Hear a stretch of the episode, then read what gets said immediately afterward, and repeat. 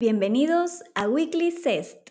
Inicia la semana con un recap de las noticias más importantes del mercado financiero. Hoy es lunes 28 de noviembre del 2022 y las noticias principales en el mundo son Acción de gracias con sabor a inflación. La semana pasada Estados Unidos celebró el Día de Acción de Gracias. Por ello la sesión bursátil se encontró paralizada. Además, tuvimos el reporte de las minutas de la Fed que mostraron una mayor preferencia por subir 50 puntos básicos de tasas de interés en diciembre. Este resultado acompañaría al mercado, ya que confirmaría un enfriamiento en la política monetaria en Estados Unidos, por la reducción de la inflación y las señales de una desaceleración en Estados Unidos.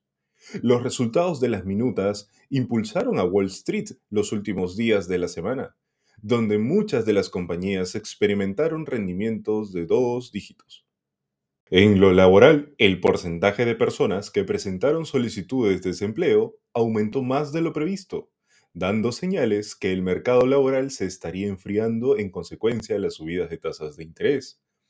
Por otro lado, la siguiente semana tendremos el dato del PBI trimestral de Estados Unidos, el cual esperamos sea mejor al trimestre pasado. ¿Crees que siga deteriorándose Estados Unidos? Despertó Europa. En Europa el Banco Central Europeo sustenta su decisión de subir sin temor las tasas de interés por la evolución de la situación económica.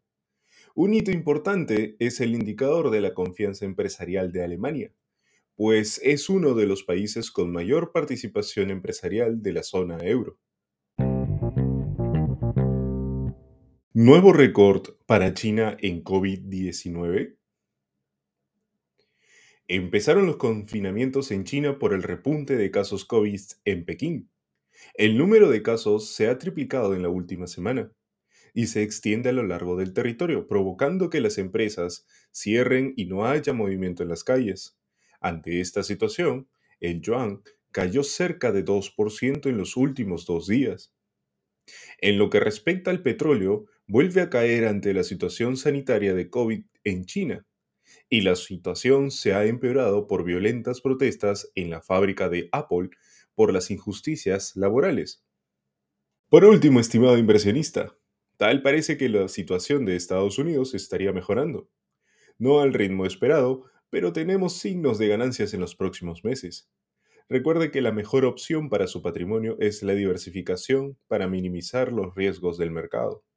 Solo así podríamos navegar con mayor cautela. Nos vemos nuevamente el próximo lunes en Weekly Cest.